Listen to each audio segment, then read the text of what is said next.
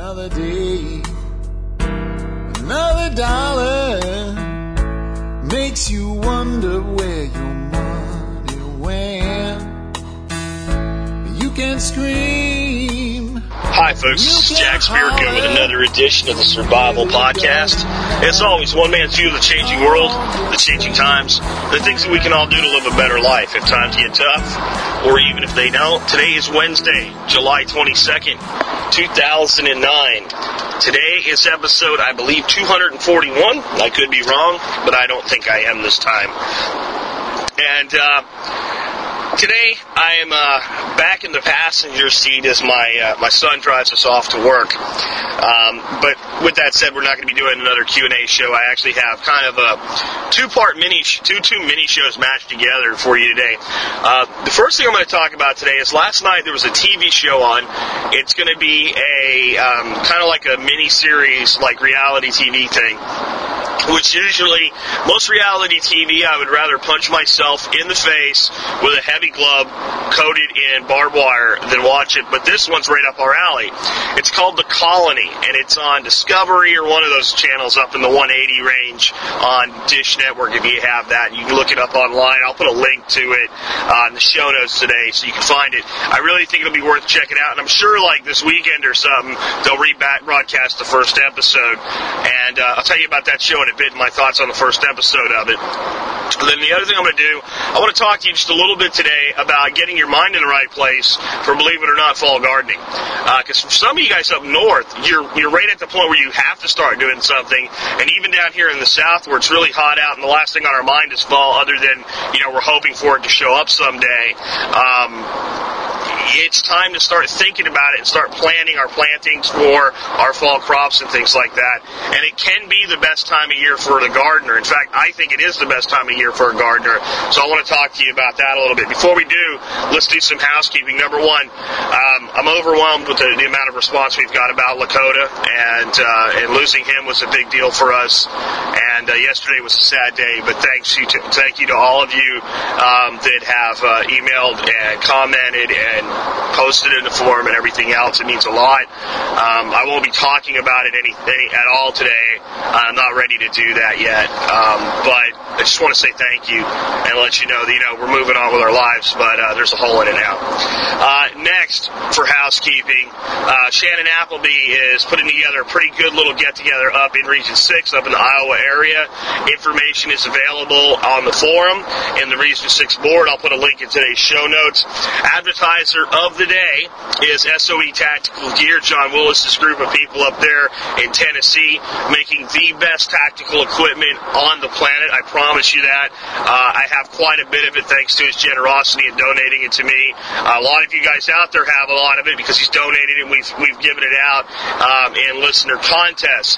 Hey, return the kindness. Do some business with this guy. Any of your needs like this, this is the place to go. And I'm telling you, it's the stuff that you buy and you keep it for the rest of your life and you give it to your kid when you're too old to use it anymore. Uh, that's the kind of equipment these guys build in America where they say Americans won't do quality work. My ass. And remember, our advertisers are vetted by our forum moderators, and they have to go through that vetting process. If I have two moderators or more that say I don't get a good feeling for this guy, or there's a problem, or there's bad karma online about him, there's bad reviews, he's got bad eBay ratings, whatever.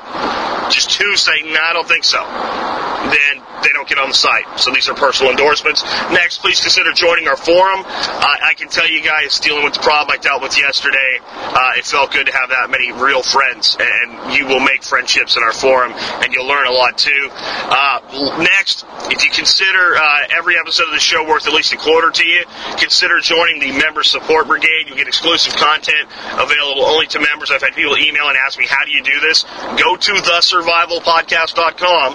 Over in the right hand margin, you'll see a banner for the Member Support Brigade. Click on it. Um, and in every show, in the show notes on the blog as well, I always put a link to Member Support Brigade. Not hard to find. Um, next thing is, uh, I, on the blog post thing, I've got about three or four people have sent me blog posts. I think they're all good. I plan on using them all. I still want more. For obvious reasons, it hasn't happened this week yet. I'll try to get a few of them pre-recorded, maybe tomorrow at lunchtime, and start splicing them in a couple times a week. I think it's a great addition to the show. And again, you bloggers built this show for me to a huge degree. It was you guys. Every single blog out there that I've ever seen that talks about survivalism has links to my site except for one, and you guys know who he is, right? And I mean, he's he's he's linked to me in his odds and sods. That'll tell you who he is, uh, because people have sent him emails and saying, "Hey, you should check this out."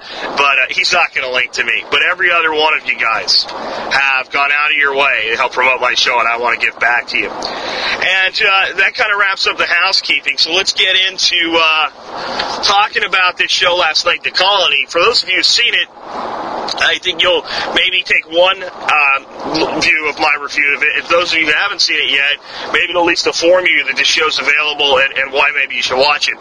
So, how's this show start out? Well, this show starts out with uh, this group of six people, and they're in Los Angeles. So they just cordon off this area of Los Angeles.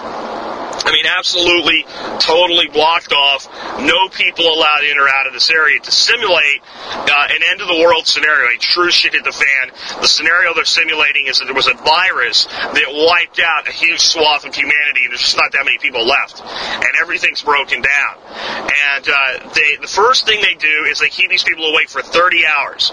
You know, they just put them in a room alone, and every time the guy starts to nod off, somebody just comes in and wakes them up, and they just don't let them sleep for 30 hours to simulate stress. Then they put the six people together. They say, "Here's your group, go," and they send them to a like a department store that's already been kind of raided, but there's still some stuff there. And uh, they start running around the store, getting as much crap as they can, and then they kind of guide them sort of down this alley to an old factory or manufacturing facility, big giant metal building that's got all kinds of crap in it. And instead of putting them in a situation where they had very little, they actually put them in a place where they have a lot, but nothing is quite usable the way it is. They have to figure out how to make do with what they have. I don't know how realistic that is. I think that this group of people would never be able to get into a place like that and take it over in this scenario because people who were better armed and better prepared would already have taken it. And uh, they're not armed in any way. And obviously, for this reality show to work, you can't give uh, the bad guys or the good guys actual guns and let them start killing each other. So it's more of they have these bad guys out there that are more of a harassing force. And while they were raiding the department store, you know, these guys run up on motorcycles and take a bunch of their stuff away from them. They weren't able to get everything, and the people still got away with about 10 days worth of food, but they're going to be there for 10 weeks. And they get to their little place with this. Now, here was my first thing that I went, that's all wrong on this show. These people are like running through the store up, there's like a two story store, and, and the, the girls, they're like, I found a bunch of ramen, I found a bunch, and I'm going, shut up. You know, just shut up. Because what they're doing is they're advertising anybody in earshot what they're finding. And, and they're making it. Now, they only had 15 minutes, so I understand the scramble. And in a real situation, you would take as long as you could to get as much as you could, and they probably would have got away with a little bit more. But while they're doing this, these motorcycle guys ride up and take a bunch of their stuff. Wow. We just about got taken out by a wooden stake, folks, uh, flying off a truck. Anyway, so they, uh, they, these guys, well, what they should have done is instead of having all six of them running through the store, they should have posted at least one person with some type of improvised weapon at the door and made a stand and not let these people. Um, and hold on, watch out. That's a, another one of those things, exactly the same kind, laying on the road there. Somebody's shedding them up there. Um, so we got somebody raining giant wood stakes on Loop 12. Anyway, so um, they should have posted somebody for security, and they probably could have minimized how much was taken away.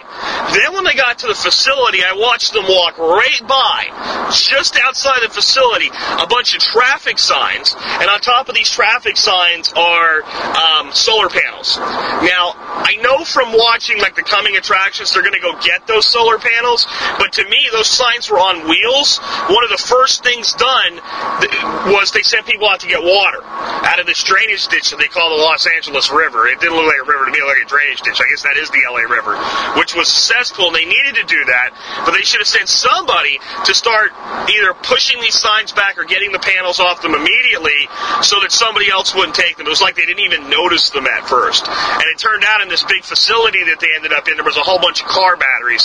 So you know what's going to happen there. And I think the producers set it up that way. But I'll tell you what, in that scenario, something as valuable as a photovoltaic solar panel, I'm getting my hands on it now, at least one or two of them. And maybe we have to come back later for the rest. So that was a mistake.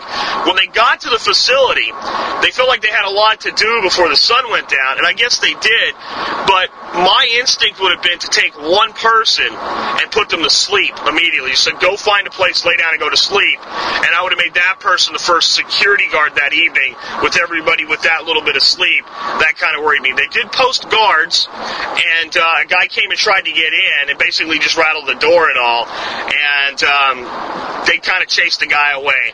The next day, four new people show up, introduced into the game, and asked to be let into the compound. They got let in. Um, the one guy that's kind of taken a lot of control of this, he's kind of like a handyman guy that knows how to put all this stuff together and understands security, um, was really reluctant to let them in the door. The other people said, you know, we can't just leave people out here hungry. My thought is six people defending all this stuff. Um, you probably could use four more people, but I would have done more of an interviewing process. And there was kind of a negotiation there. The guy that was leading the four, you know, said like, you guys are in control and whatever. They made them come in. They made them put all their stuff down. They checked them out. They went through their stuff. They went through their stuff when they weren't looking, and that kind of pissed them off. And I don't think that was a smart thing to do. I would have set them all against the wall and went through their stuff right in front of them, put everything back in. That would have been a way to build trust if you're going to let them in, and it would have been a way to find out if there was a reason not to leave them in and send them packing back out the door. The reason I would have been willing to bring them in myself is they only had six people, and it's a very large facility with a lot going for it. If you're going to defend it, you're going to need more than six people to do it effectively. So even though it reduces your food supplies, you already know you only had 10 days worth of food anyway. You're going to have to go out and find more food. Um, in a real scenario, you could be there for the rest of your life. In this scenario, you know you're going to be there 10 weeks, so you know you're going to run out of food. So you know help's not coming. So that extra day or two that you lose of food isn't that critical because the more people you have, the more likely you're going to be able to go out and find something anyway. So this was a good show. Um, these people make a lot of mistakes, but I expect them to make mistakes. I'm not coming down on them. None of them are military people. None of them are law enforcement people. But what they are is creative, intelligent people. We have uh, electrical engineers, guys that have worked mechanically for their entire lives. Um, a, lot of different skill sets, and it's going to be interesting to see how this thing evolves and what they can build for themselves. Um, I do think the threatening force stuff, where all it is is harassment, isn't really that realistic, but it will put them under the same stressors. And you can already see after a week, these people are starting to take on an idea, a personality, a persona that this scenario is real. Uh, they're beginning to, to, to take it on, not as actors, but in, in their because for them it is real. And 10 weeks is a long time for anybody, folks. You think about that, it's two and a half months. So, going to be a great show. Recommend you check it out. I think we'll all be able to find a lot of things that these people do that, that are mistakes. But remember, there's not one person in this group that we would call a prepper. A lot of these people said, well, I've kind of thought about, you know, what I would do, but none of them have ever really done any research, any learning, or any preparations for this scenario. So that makes it realistic as to what it would be like for the average person. Now, getting a group together with this much of a diverse skill set and, and usable skill set, that also might be a little idealistic as well without any future, or, you know, without, without any planning for the future. But, hey, let's check this out. Let's see where it goes. And I'd be interested to hear your thoughts on the show as well. And with that, let me go on and move into my second topic of the day, which is starting to get ready for that fall garden. So, on the fall garden stuff, am I nuts? Right? It's like July, what did I say? 22nd, 21st? I don't know, 23rd. It is July 22nd. It is hot out. We have the dog days of August ahead of us, and even when I lived in Pennsylvania, August was hot. It was 100 degrees a week ago. It's 90 degrees today, but it's only because some rain started to move into the area. And I'm sure we'll have many days in the hundreds ahead of us in August. And down here in Texas, September's pretty daggone hot. And to be fair, a lot of times so was the first half of October. Even in PA, I'd go out and hunt doves in uh, t-shirts. And uh, a lot of times in uh, archery season, even wearing a long sleeve, very light shirt uh, for archery season in October, uh, yeah, you still kind of sweat. So, hey, man, what's this with fall gardening in July?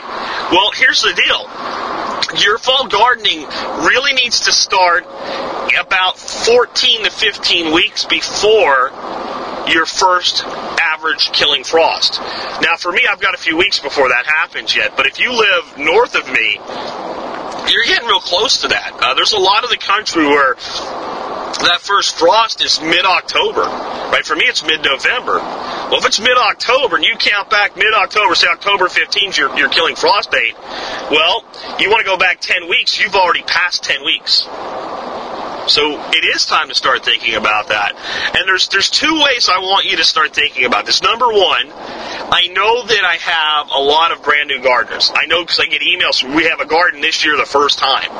You know, we, we, we, we did it because you said to do it and it's great and we've got all this stuff going. And a lot of people are telling me I'm not getting a lot of production yet. A lot of your crops that you've planted, tomatoes, peppers, things like that, they're, they call them warm weather crops and they do a lot of their growth in the warm weather. Then this really super heat hits and it kind of stunts them for a while, what you're going to find is that as the heat crests, and we go into where if your highs, if you where you live, the highs are in the high 90s.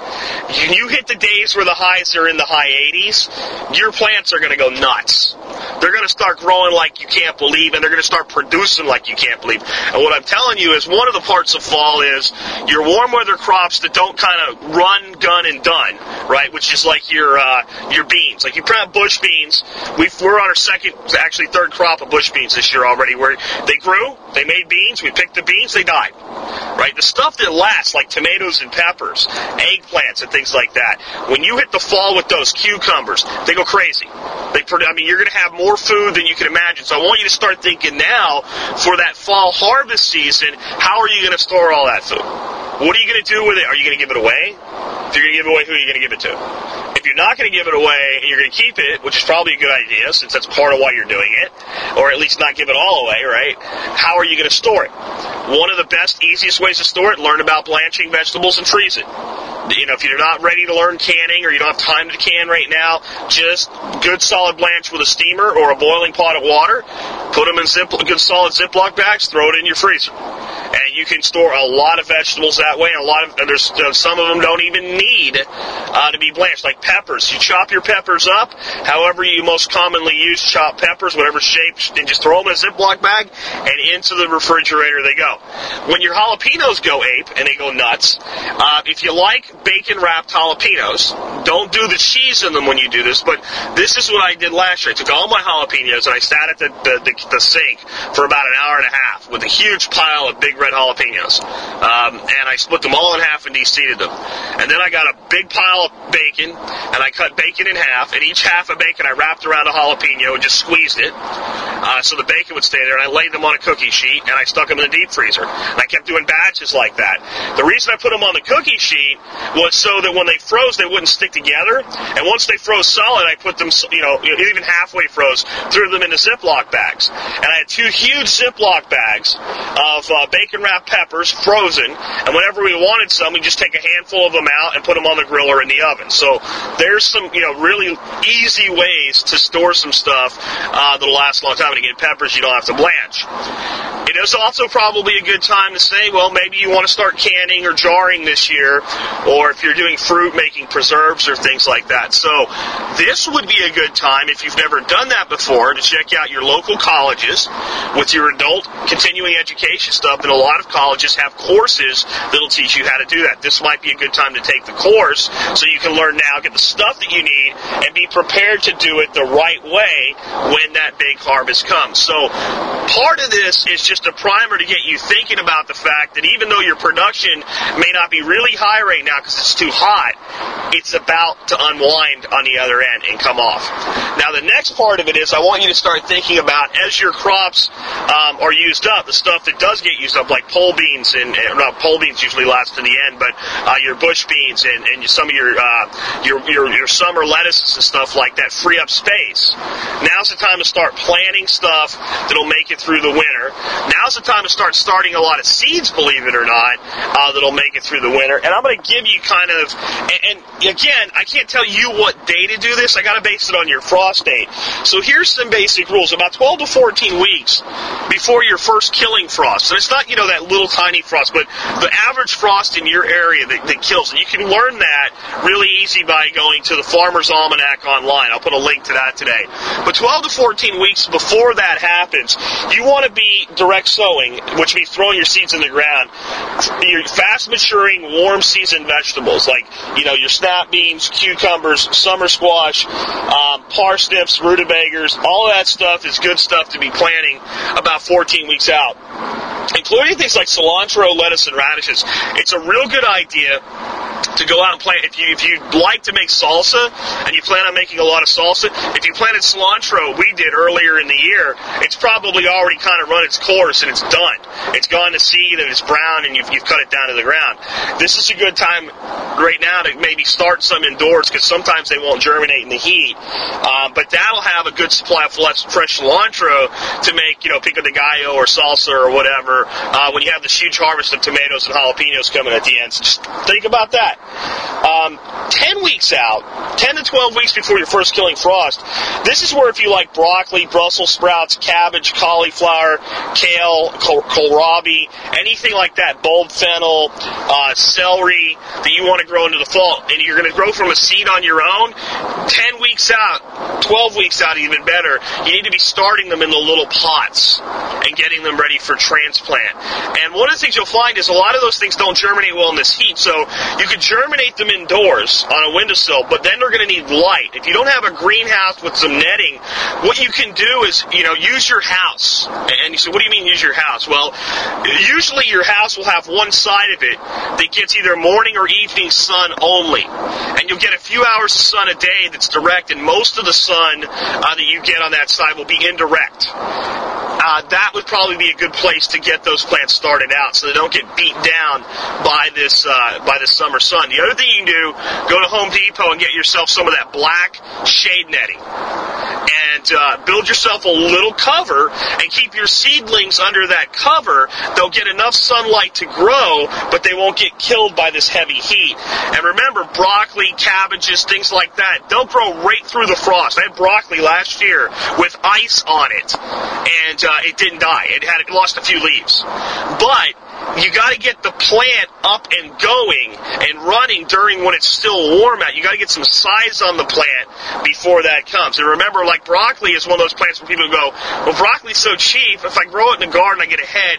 Remember, it's a cut and come again plant. So a couple dozen broccoli plants, one big first harvest, and then all through the winter, you can go out every week and get yourself a fresh harvest of broccoli uh, in most parts of the country. Even where it snows, if you maybe put some um, straw bales around your broccoli and uncover it, um, you'll be surprised. Broccoli will handle uh, just about as cold as it can get anything other than the real chill stuff down into the low 20s and lower before you really start to even kill it off. Um, the other thing you want to be doing 10 to 12 weeks out is planting, you know, direct planting things like uh, beets, carrots, uh, collards, leeks, uh, things like that. It's also a good time if you like to grow potatoes to plant potatoes. Now, here's something that I found. Cannot get at 15 weeks out in Texas, which is like mid-September for me. Uh, even at that point, I cannot get beets to germinate in the ground in Texas in that heat. They won't do it. Um, now, if I want them doing well, and, and, the other thing is like chard will grow into most of the winter for you. Um, a lot of the lettuce plants and stuff like that, you might want to start around that time. I can't get them to germinate in the ground either. So lettuces, a lot of times people will start those, but beets, people are like, well, I can't start a beet indoors. You can and they do just fine. Uh, they're really a good thing to grow in either pots you make yourself out of newspaper or little peat pots where you don't have to pull them out and disturb them. You just rip it off around them. Now, I know if you're going to grow like 100 beets, that's really a pain. Um, and you're going to have to find another way. But if you like to grow, like let's say nine beets, and then three weeks later start another nine beets and have a succession using the greens, and you know get a few beets out of the, the deal and all, uh, it's not a big deal to uh, to start them indoors. You'll get a lot better results if you do that. Um, then you move on to like eight to ten weeks out. Some of you guys are already eight to ten weeks out. Uh, this is a good time to direct sow things like arugula, Chinese cabbage. A lot of times you can get your lettuce to grow from a direct sow at, the, at that point, eight to ten weeks out. Uh, turnips, spinach, good time to plant spinach, pak choi, um, all the Asian greens, tatsoi, all that stuff is a great time to plant that or start it if you're not going to do it outdoors. Um, now, about six weeks out, this is where like you should have already planted some spinach and arugula and stuff like that. But go ahead and make one more sowing of it, so you have some succession uh, plantings going on. Whereas you're harvesting one and it's kind of done, you still have more. This is also a good time to plant things like mâche. Uh, and when I say mâche, I'm talking about something. Usually in the, the seed catalogs, you'll see it called corn salad. It's a very cold hardy green. If you plant spinach and corn salad uh, about six weeks out from your killing frost date, odds are in most of the country you'll still be cutting it for salad at Christmas time. They're both extremely cold hardy, and if you're going to get to a point where it's going to be buried in the snow, uh, a simple frame with a with a piece of glass over top of it uh, will keep some of it going well into uh, into the, even the deep winter for you. Uh, just make sure that even on Christmas, you know, even in the winter days when the sun gets a little bit too intense, that you remove that glass and open it up uh, during the day so it doesn't bake under it. Surprised how hot it can get inside those boxes when it's very cold outside. Uh, the next thing you really need to be thinking about is maybe making kind of a uh, a final sowing of lettuce for the winter, and you will need to probably protect most lettuce crops uh, at that point. Uh, it's a good idea to get your kind of protective tunnel or something going about then. And then, you know, on or around your first killing frost, you think, okay, well, I'm done now. I've planted what I can plant. Even the things that can survive the frost, uh, now that we're having continuous frost, the days are short, it's going to be hard to get them growing from small plants. Well, this is a great time to plant um, garlic and onion. It's an awesome time to plant garlic and onion, and uh, they'll be ready for you in most instances by about the same time. A lot of times, if you're growing really big garlic, you'll be pulling garlic out of the ground and planting new garlic right at the same time. You'll let your garlic run all the way through the winter and into the next year. So those are some things to think about with your fall plantings. And I, again, it's not too early to start thinking about this. And I know it just seems like yesterday uh, that we were trying to, you know, get ready. It was still freezing out, and you're planting things and trying to keep them alive and get them into your, your spring garden. But that's how the seasons work. Um, a season is three months. And when you're a kid, three months is forever. I mean, you remember what summer vacation was like when you were when you were 10 years old? That summer would last forever. We're not kids anymore. Three months is bam, and it's gone. And uh, we're well into that three month period that's going to take us into the fall. So start thinking about that now. And I know this is going to be a short one, folks, but it's my first one after coming back from kind of a really long day. And I think it'll get you thinking. It'll give you a lot of, you know, things that you can start to do and actions you can start to take. And I'm going to come back tomorrow and I'm going to talk a little bit more about getting that garden ready uh, for the fall tomorrow. And then we're going to do something, I don't know what we're going to do yet um, for Friday this week, but we're going to do something totally uh, different than any kind of a garden topic. So we'll get some variety into the week as well. And I'm going to do what I can to try to get some of your blog posts read on the air. I think that's a great way I can give back to some of you bloggers that have helped me out so much. And again, all of you have sent me your kind words uh, about the situation we just went through. Uh, a heartfelt thank you. This has been Jack Spirko with another edition of the Survival Podcast helping you figure out how to live that better life if times get tough or even if they don't. You can scream and you can holler. It really doesn't matter all gets spent.